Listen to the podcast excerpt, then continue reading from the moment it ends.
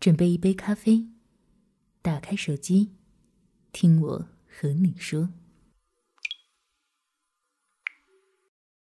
我想说的，只给你听，也说也想说。Yes Radio。那些想走又不敢走的人。作者：游子小姐。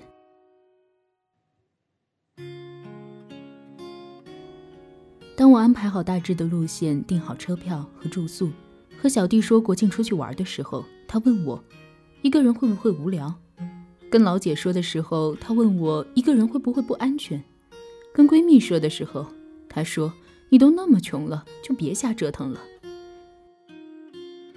我想了很久，给他回复了一段话：二零一二年的时候，我还没分手，你刚谈恋爱，我们说好要一起去凤凰古城玩。到现在，我都已经分手快两年了，你也快订婚了，我们还没有一起出去玩过。以前总是想着等以后有了钱就去，可是这两年下来，我发现就算再过两年，我依旧还是会没钱。既然都能预料到以后，为什么现在不开始？少买几件衣服和护肤品，少外出吃几顿，周边穷游的钱还是能省出来的。你们把钱花在衣服和护肤品上。我把钱花在出去玩上边，都是花钱，只不过取舍不一样。距上一次一个人出门是二零一一年的九月，到如今已经四年过去了。刚毕业那年，对新生活充满了无数希望和憧憬，兴致勃勃、信誓旦旦地规划着至少每年出门一次，可是终究一次都没有实现，总有好多借口。没钱，没时间，不好请假，父母不放心，假期出去玩人太多，住宿太贵，就这么一年拖过一年，直到今年，一直坚定无论如何都要出门一次，但是由于预算的原因，仍然犹犹豫豫，不知道要去哪里，心里甚至开始有点害怕，怕自己安排不好路线，怕风景不如想象中的美好，怕旅途会太过劳累，怕碰到坏人和小偷。差一点就临阵脱逃了。我想很多人都跟我一样，渴望一个人的旅游，却又犹豫不决，担心经费不够，觉得旅途会无聊，害怕一个人会出事。但是当我从这段短短的旅途回来的时候，我才发现，最根本的原因是我内心深处对自己的不信任和自卑。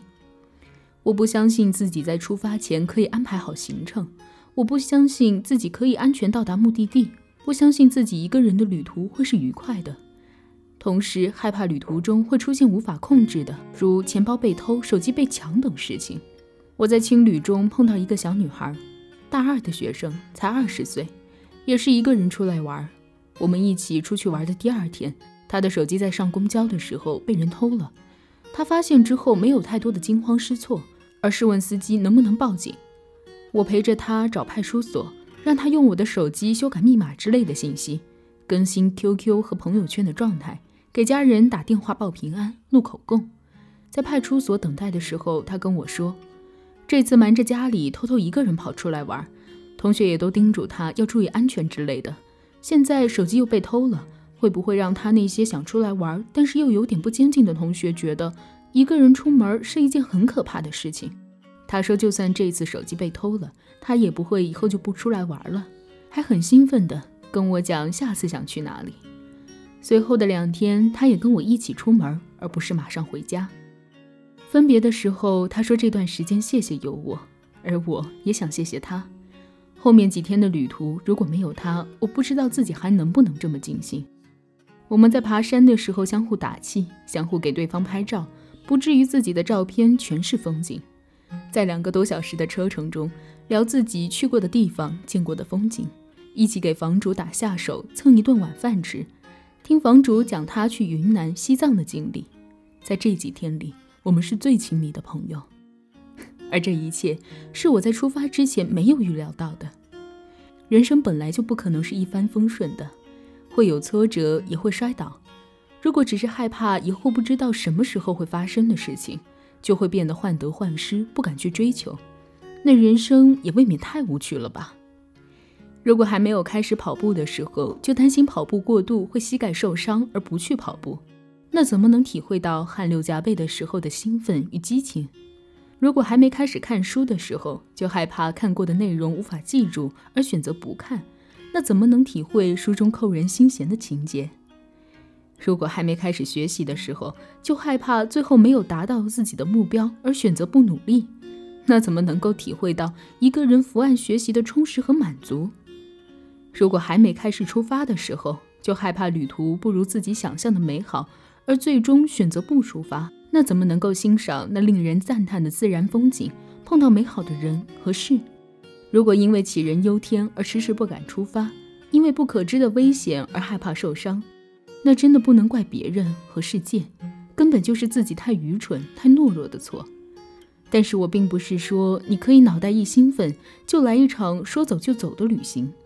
作为一个成年人，应该有独立思考和照顾自己的能力。如果你想享受一个人的旅行，就必须承担旅途中的孤寂，分析旅途中可能的风险，采取相应的预防措施。在火车上过夜，如何看管好自己的贵重物品？如果凌晨三五点到达目的地的话，是否提前打电话咨询过旅馆？是否二十四小时接待？预定的旅馆是否交通方便？外出时钱包和证件分开存放等等。从出发前的路线安排、住宿、车票的预订、行李的打包，到路途中和旁边聊天交谈，到达目的地开始行程，在这个过程中，你所碰到的人和事，也许在你平常的生活中根本不可能接触的。比如那个跟我一起搭伙玩的小姑娘，那个瞒着家里人开青旅的大哥，又或者只是火车上坐在我旁边跟我聊天的大姐。你永远无法预期你会在旅途中遇到什么人，碰到什么事。旅途不仅仅在于风景，也在于过程中的人和事。一场视觉的旅途，也是一场心灵的旅途。